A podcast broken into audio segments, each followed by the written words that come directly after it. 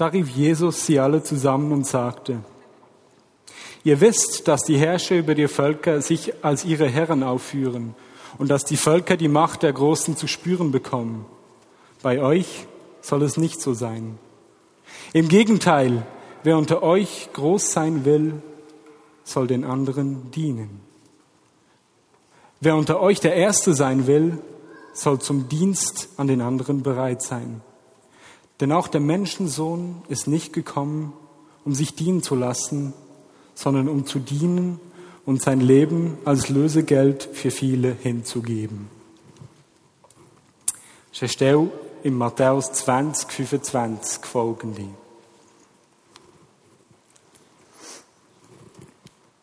Wenn du schon länger wenn ihr Bern bist, dann hast du sicher auch schon gehört, dass wir immer wieder davon reden, dass wir uns nach einem Aufbruch ausstrecken. Nach einem Aufbruch, wo Menschen in die Gegenwart von Gott zieht, wo Menschen eine Begegnung mit dem Jesus schenkt, wo über Killermauern raus zum Sagen in der Gesellschaft wird und wo ein Erbe über Generationen hinterlässt. Und wenn, wenn wir das sagen, wenn wir das ausdrücken, dann ist das nicht etwas, was einfach aus der Luft gegriffen ist. Hochdeutsch, danke. Dann ist das nicht etwas, das einfach aus der Luft gegriffen ist, sondern das ist genährt dadurch, dass sich das an diesem Ort schon ereignet hat, in der Geschichte, hier in Bern bei uns. Hier an dieser Stelle, vor 200 Jahren, hat sich ein Aufbruch ereignet, als Galand, der Pfarrer Galand hier Prediger in dieser Kirche war. Mich hat die Verbindung zwischen dem, was war vor 200 Jahren und das, wonach wir uns ausstrecken, hat mich nicht mehr losgelassen und so habe ich mich ein bisschen mit der Geschichte befasst und bin dabei über diese Stelle gestoßen und die Passagen vor dieser Stelle, wo ich denke, da ist echt was verborgen. Wir werden dazu kommen. Ja, ich habe es gesagt, wir befinden uns an einem geschichtsträchtigen Ort. Blickt euch um, schaut die Kirche an. Ich habe vorhin ausgerechnet, die Kirche ist im 13. Jahrhundert gegründet worden. Das heißt, hier drin sind schon mindestens 20.000 Predigten gehalten worden. Schon mindestens 20, ja vielleicht 30.000 Mal haben sich Leute hier versammelt, um Gott anzubeten, um vor Gott zu kommen, sein Wort zu hören. Ja, die, die Kirche wurde im 13. Jahrhundert von Dominikanern gegründet. In der Reformation wurde sie umfunktioniert, da war sie ein Spital und wurde auch als Kornhaus verwendet. Und im 17. Jahrhundert diente sie den französischen Hugenotten als Zuhause. Und eben im 19. Jahrhundert, zu Beginn des 19. Jahrhunderts, fand hier eine Erweckung statt, die genau diese Züge trug, die, die Züge trug, von denen wir heute auch sprechen. Menschen haben den Weg in eine lebendige Beziehung zu Jesus gefunden. Den Armen und Schwachen wurde über die Grenzen der Kirchenmauern gedient. Und das Erbe findet sich noch heute, etwa in der, in der NMS oder im Freien Gymnasium oder im Diakonissenhaus der Stiftung Diakonis. Es ist greifbar, wir können dorthin gehen, wir können es anfassen. Es ist noch da das Erbe, von dem wir sprechen. Und auch wir als Vineyard Bern haben an diesem Ort schon Geschichte erlebt. Ich kann mich erinnern, als ich ein kleiner Junge war, zu Beginn der 90er Jahre, haben wir hier ein, eine Heimsuchung des Geistes erlebt, der als Toronto-Segen in die Geschichte eingegangen ist. Und ich, ich kann mich erinnern, ich war so auf, da da so in diesem Gang, ich habe mit meinem Vater für Leute gebetet. Ich war noch ein bisschen klein und ich folgte einfach meinem Vater nach. Und er gab mir so wortlos zu verstehen, dass ich die Hände der Menschen berühren soll. Und jedes Mal, wenn ich dann, wenn er gebetet hat und dann habe ich die Hände der Person berührt, dann ist sie gleich umgefallen. Das fand ich noch lustig als Kind. Es ist ein Ort, wo sich die Gegenwart Gottes über die Geschichte immer wieder gezeigt und manifestiert hat. Ich möchte euch jetzt von einer Frau berichten. Es war nämlich zum Zeit dieses Aufbruchs vor 200 Jahren, saß ab und zu ein kleines Mädchen in dieser Kirche. Sie war ganz berührt und ergriffen von diesem Prediger, von diesem Galland. Und in dieser Ergriffenheit gab sie ihres Leben Gott, stellte es ihm zur Verfügung und wurde zu einer Dienerin. Von wem ist die Rede?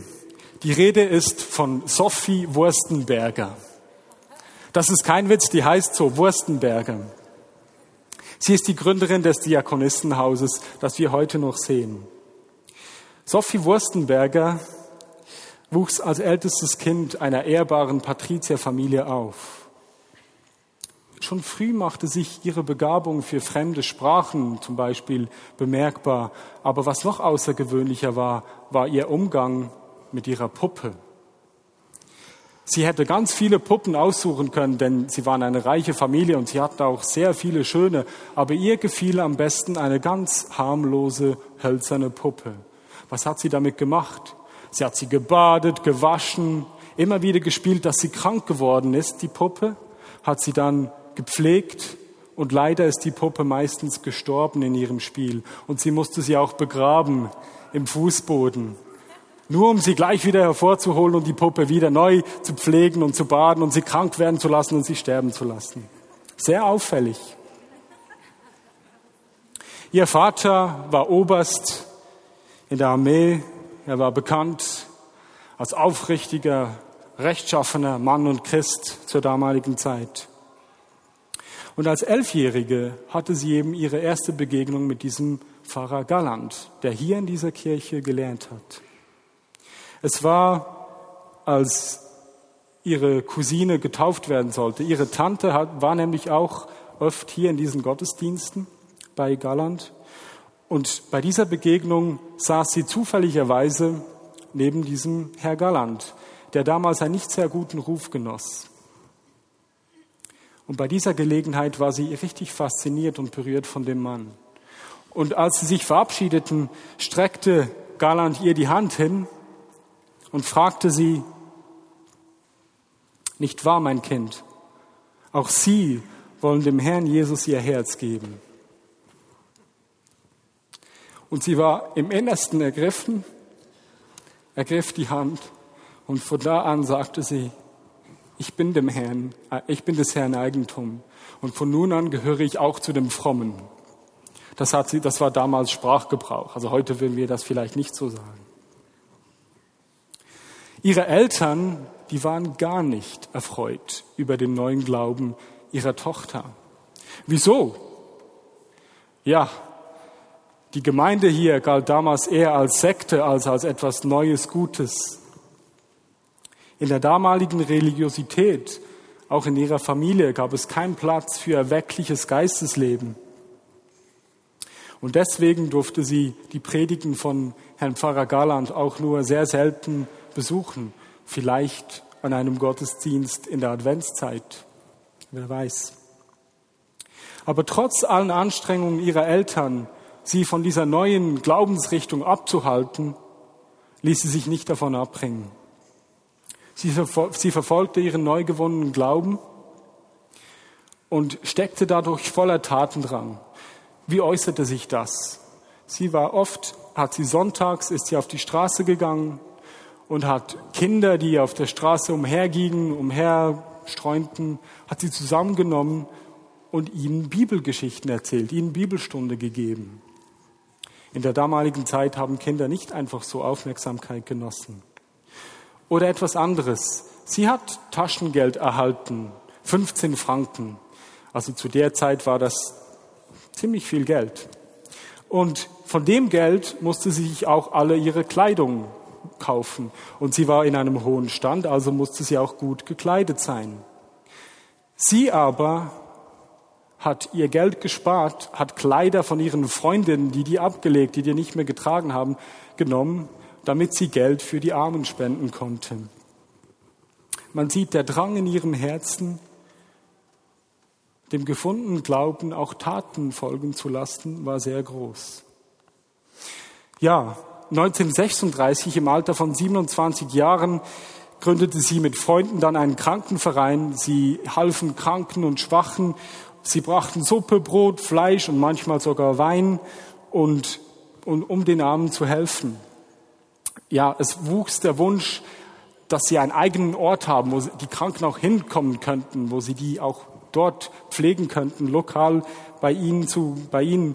Und so gründete sie 1844, nachdem sie andere äh, Diakonistenhäuser besucht hat, gründete sie an der Arberger Gasse 26, können wir heute noch sehen, gründete sie ihr eigenes Lokal.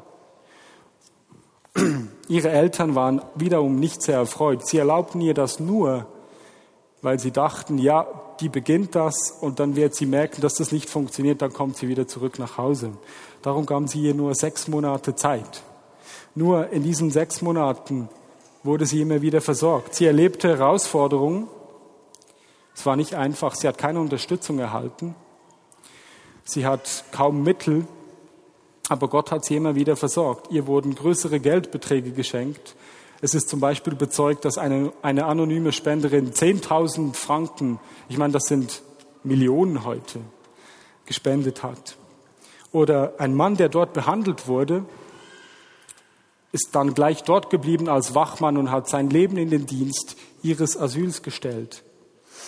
Ja, weitere Diakonistinnen schlossen sich ihr an und sogar ein Arzt war bereit, ihr zu dienen und hat seinen Dienst kostenlos zur Verfügung gestellt, um den, um den Kranken zu dienen. Nach zwei Jahren mussten sie umziehen und dann gingen sie an die Brunngasse, weil dort der Raum größer war.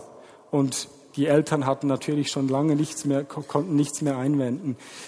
Später heiratete sie und führte die Stiftung, die wir heute noch sehen, mit ihrem Mann zusammen. Und seither wurden immer wieder Menschen berührt, Menschen wurden gepflegt, nicht nur körperlich gepflegt, sondern auch zu ihren Seelen wurde geschaut. Menschen, wurde, Menschen wurden von der Liebe Gottes berührt und viele Menschen erlebten so wie Jesus sich ihnen zuwendete. So sehen wir, dass der Bibelvers, den ich gelesen habe, wer bei euch groß sein will, soll euer Diener sein. Der wurde für sie zur Inspirationsquelle und er wurde Programm in ihrem Leben. Sie hat das gelebt und ihre Hingabe hat dazu geführt, dass wir noch heute dieses Erbe vor unserer Tür haben. Wenn ihr zum nächsten Mal an der Araber, Abergegasse 26 oder Brunngasse ähm, 36 durchläuft, dann überlegt euch das. Da ist mal was geschehen. Es ist berührbar. Ist es nicht ermutigend? Wir sprechen davon, dass wir uns ausstrecken nach einem Aufbruch und da ist etwas da. Es hat sich schon ereignet in der Geschichte ganz konkret berührbar. Vielleicht ist jemand eine Diakonisse, die heute noch dient. Vielleicht ist jemand hier im Gottesdienst. Ich weiß es nicht. Aber es ist da, spürbar. Was können wir aus der Geschichte lernen? Ich denke, eines ist, kommt sehr klar durch. Wenn wir davon sprechen, dass wir einen Aufbruch sehen wollen, wenn wir uns danach ausrichten, dann bedeutet das, dass wir bereit sind zum Dienst. Wenn wir groß träumen wollen, und das tun wir, dass diese Stadt, diese Land, dieses Land, ja unsere ganze Welt durch uns verändert wird, heißt das, dass wir bereit sein wollen, unser, den, den, unserem Nächsten zu dienen und der Sklave von allen zu werden, um die Worte Luthers zu brauchen. Versteht mich hier richtig. Das ist nicht etwas, was wir selber tun können. Wir können das nicht produzieren durch unser Dienst. Es ist immer Gott, der sein Reich baut. Aber er tut das mit Menschen. Und damit er das mit uns tun kann, braucht es unsere Bereitschaft, ihm zu dienen. Und ich denke, es geht auch nicht einfach um große Dinge.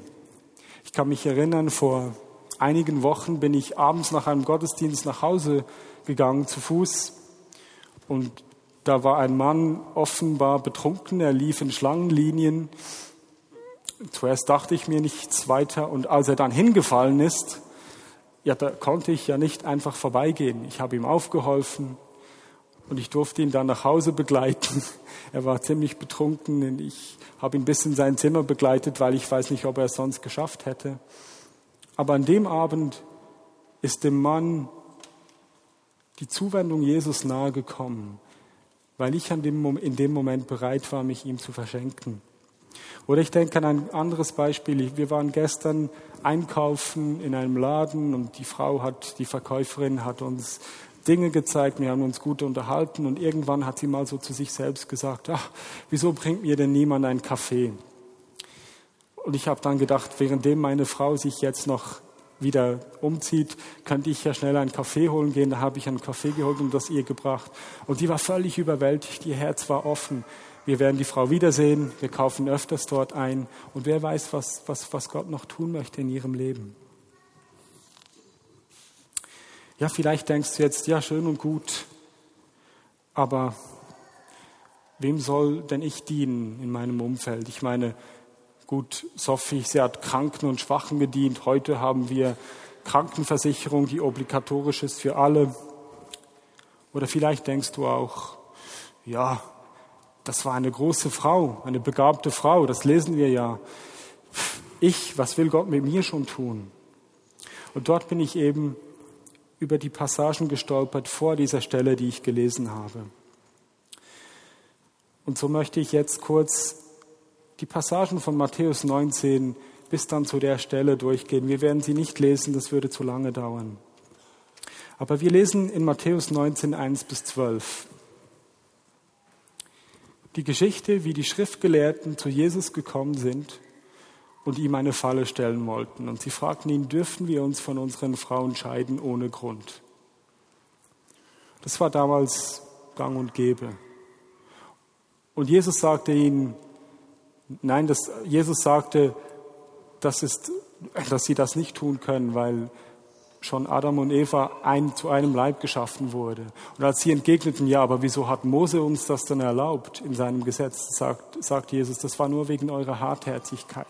Wer sich von seiner Frau scheidet, es sei denn aus Ehebruch, der begeht selber Ehebruch. Und das Schöne an der Geschichte ist, die Frauen wurden aufgewertet. Eine Gruppe von Menschen, die zu der Zeit kein Recht genossen. Eine Frau konnte einfach so verlassen werden ohne Grund. Und eine Frau, die ohne Mann dastand, das war eher schwierig. Das heißt, wir sehen dort, Jesus wendet sich einer Gruppe von Menschen zu, die keinen Wert hatte, die am Rande stand, die von der Zuwendung eines Mannes abhängig war. In der folgenden Passage, Vers 13 und 15, wollen Kinder zu ihm kommen, um gesegnet zu werden.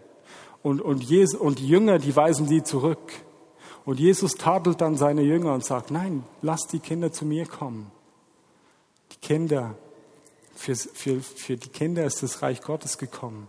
Und wieder sehen wir, wie eine Gruppe Kinder, die zur damaligen Zeit, wie wir sehen im Handeln der Jünger, einfach weggeschoben wurden, die Zuwendung von Jesus erfahren haben. Und wir lesen in Matthäus an verschiedenen Stellen, wie sich, wie sich Jesus Zöllnern zugewandt hat, mit ihnen aß, wie er, wie er Prostituierten begegnet, begegnete und, die, und sie ihm folgten. Oder wir haben vor zwei Wochen gehört, wie Jesus eine blutflüssige Frau berührte, was ein absolutes Tabu war. Mit anderen Worten, wer in seiner Zeit entwürdigt, entwertet und von der Gesellschaft verschmäht wurde, erfuhr, erfuhr die liebende Zuwendung von Jesus.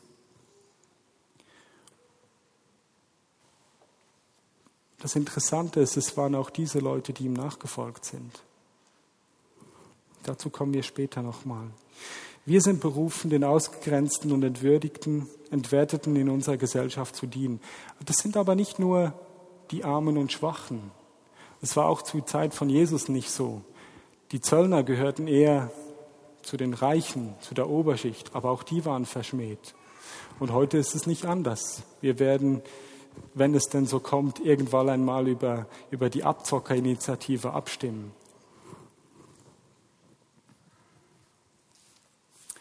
Wer den Augen der Welt wertlos ist, hat, es, hat der erwählt. Und wer in den Augen der Welt wertvoll und wichtig ist, wird es schwer haben. Ist es nicht oft so, wenn wir über die Frage nachdenken, wen will Gott brauchen, will mich Gott brauchen, was kann ich geben, dass wir uns immer vergleichen und dann schauen, ja, der ist viel besser, der ist schöner, der kann besser sprechen als ich. Und so stoßen wir in den folgenden Versen in Matthäus 19, 16 bis 25 auf die Geschichte eines reichen Jünglings. Ein junger Mann, der nach allen Regeln der damaligen Zeit und damaligen Kultur zur Elite gehörte. Er war männlich, er war reich, er war rechtschaffen und, wie wir hören aus seinem eigenen Munde, er hat sich an all die Gebote gehalten. Also nach menschlichem Urteil müsste man sagen, dass, der ist doch prädestiniert dazu, um etwas zu erreichen in dieser Welt, um etwas auf die Beine zu stellen. Der kommt zu Jesus und fragt ihn, was muss ich tun, um das ewige Leben zu erhalten? Was macht Jesus? Er sagt ihm, verkauf alles, was du hast und gib es den Armen. Und dieser Mann, der tut es nicht, sondern er geht weg. Jesus zeigt mit seiner Antwort, dass es in seinem Reich nicht um äußere Dinge geht.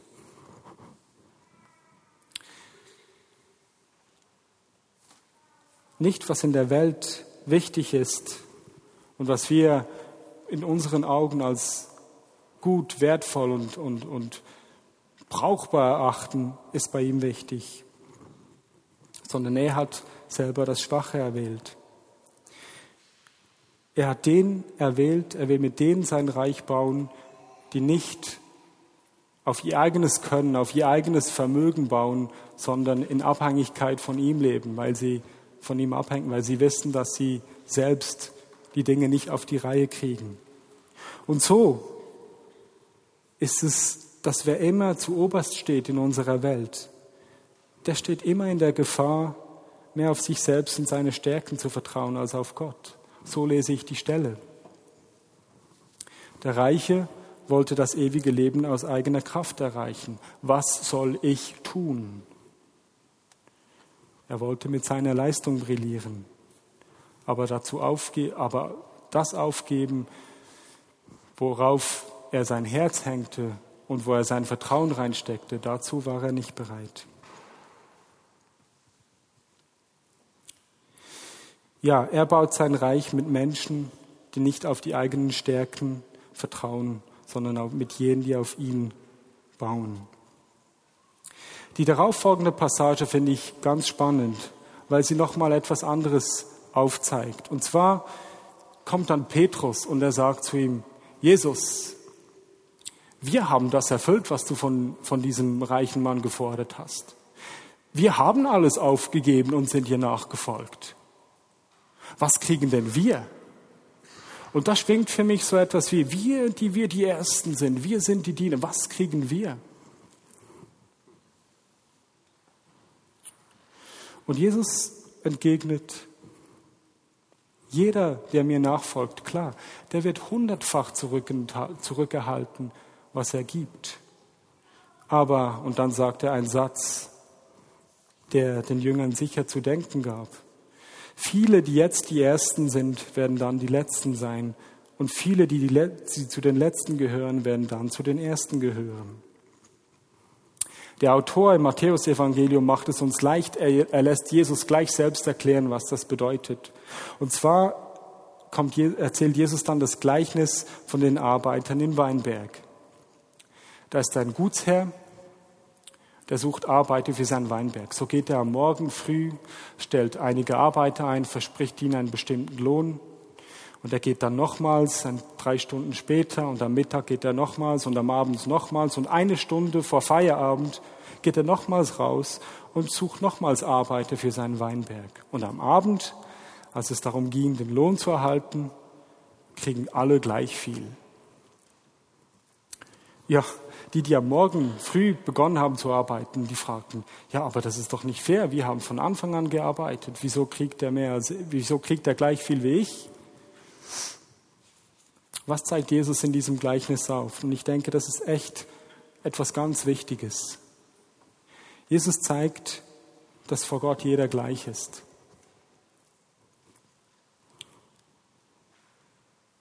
Es gibt in seinem Reich keine Hierarchie. Es gibt nicht so etwas wie die, die, die Großen und die Kleinen. Jeder erhält dasselbe, jeder er behandelt jeden genau gleich. Keiner ist heiliger als der Nächste.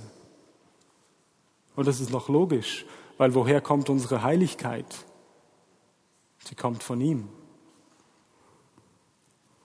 Schön ist auch, dass wir sehen in dieser Stelle, Jesus sucht, man kann jederzeit, kann man in den Dienst treten. Jesus sucht immer Leute, die arbeiten. Er geht immer raus und egal, ob es eine Stunde vor Mitternacht, eine Stunde vor Feierabend ist, zu jeder Zeit sind, sind wir berufen, immer noch in den Dienst zu treten. Es ist nie zu spät, ihm zu folgen. Es ist doch schön. Diese Sophie von Wurstenberger, von der ich erzählt habe, die das Diakonissenhaus gegründet hat, die über die letzten zwei, deren Dienst über die letzten 200 Jahre weitergegangen ist, dass wir heute noch berühren können, die war nicht heiliger als du und ich. Die war nicht bedeutender im Reich von Gott, vor Gott. Und das ist interessant, weil wir doch oft denken bei dieser Stelle, dass eine neue Hierarchie kommt. Der Erste wird der Letzte sein. Aber er erklärt das Beispiel und neben dem Beispiel wird klar, es, gibt, es geht nicht um eine neue Hierarchie, sondern es geht darum, dass wir alle gleich sind vor Gott. Die Passage wird dann gefolgt von einer Leidensankündigung von Jesus. So als möchte er dann noch sagen, ich bin gekommen zu dienen, nicht um zu herrschen nach menschlichen Maßstäben. Er erinnert sie da nochmal. Und dann kommen langsam zu der Stelle, die ich eingangs vorgelesen habe. Tritt die Mutter der Zebedeus-Jünger auf und fragt Jesus, ob nicht ihre Söhne zu ihrer Rechten und zu ihrer Linken sitzen könnten. Und die Antwort Jesus, die lässt darauf schließen, dass er irgendwie enerviert war. Weißt du überhaupt, was du fragst?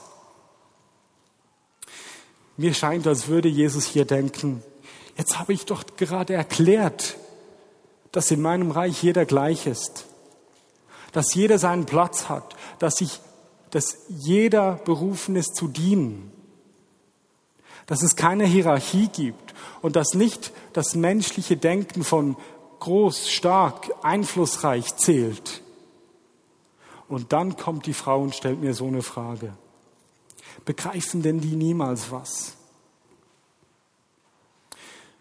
Und was sagt Jesus dann? Und ich stelle mir vor, dass er innerlich wie gesagt hat, also gut, wenn ihr schon in Hierarchien und in weltlichen Maßstäben denken wollt, dann so.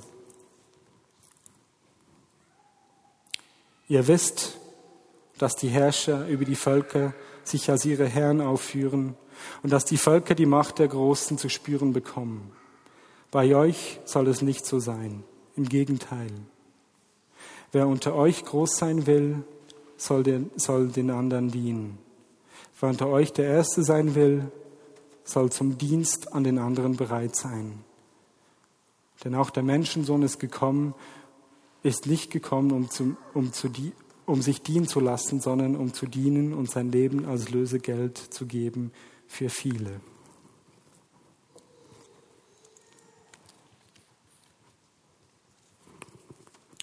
Wir lieben, weil er uns geliebt hat.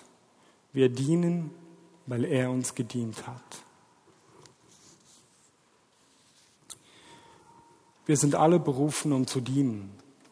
Und es ist nicht zu spät. Und er macht keinen Unterschied. Es geht nicht darum, ob wir stark sind, ob wir gut gebildet sind, ob wir jung sind, ob wir erfahren sind. Das interessiert Gott nicht.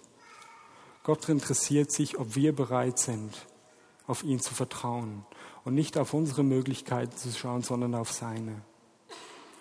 Und wenn wir von einem Aufbruch sprechen, wenn wir als Gemeinde sagen, uns danach ausstrecken, wir wollen das sehen, dann sagen wir mit anderen Worten, wir wollen bereit sein, unserer Stadt zu dienen. Wir wollen bereit sein, zum Diener aller zu werden, in dieser Stadt, in diesem Land und auf unserer Welt. Sophie von Wurstenberger hat ihr Leben in den Dienst Gottes gestellt. Sie hat den Menschen, den Kranken und Schwachen gedient. Sie war sich ihrer Berufung bewusst. Und sie hat nicht auf ihren weltlichen Stand vertraut. Sie hat nicht ihrem, ihrem Reichtum vertraut, sondern das hat sie aufgegeben und, und vertraute sich ganz Gott an und ihren Dienst.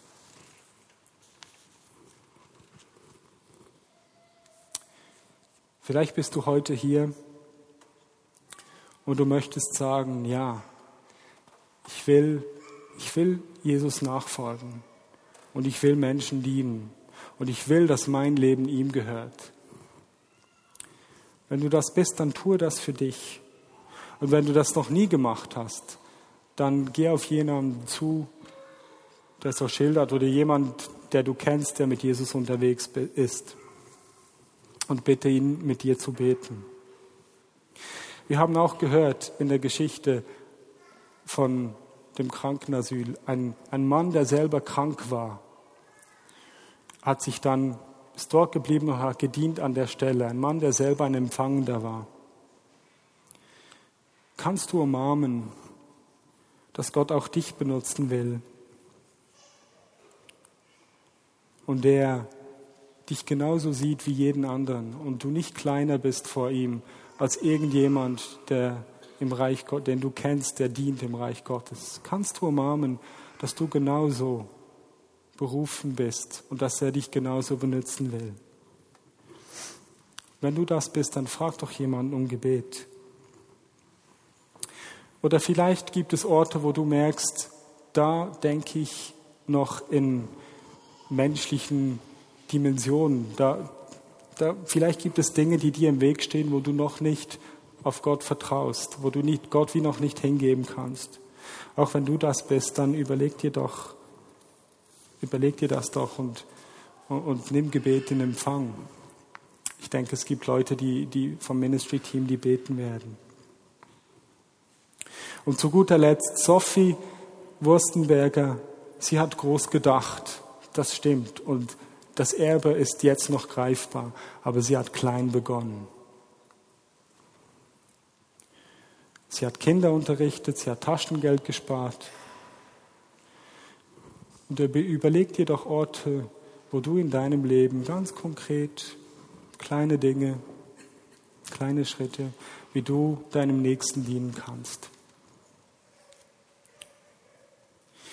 denke, wir nehmen uns einige Minuten Zeit, zwei Minuten, um darüber nachzudenken und füreinander zu beten. Jesus, ich danke dir, dass du, dass du ein Gott bist, der Geschichte schreibt, der Geschichte mit uns schreibt, mit jedem Einzelnen von uns. Ich danke dir, dass du ein Gott bist, der mit jedem sein Reich bauen will und der jeden beruft.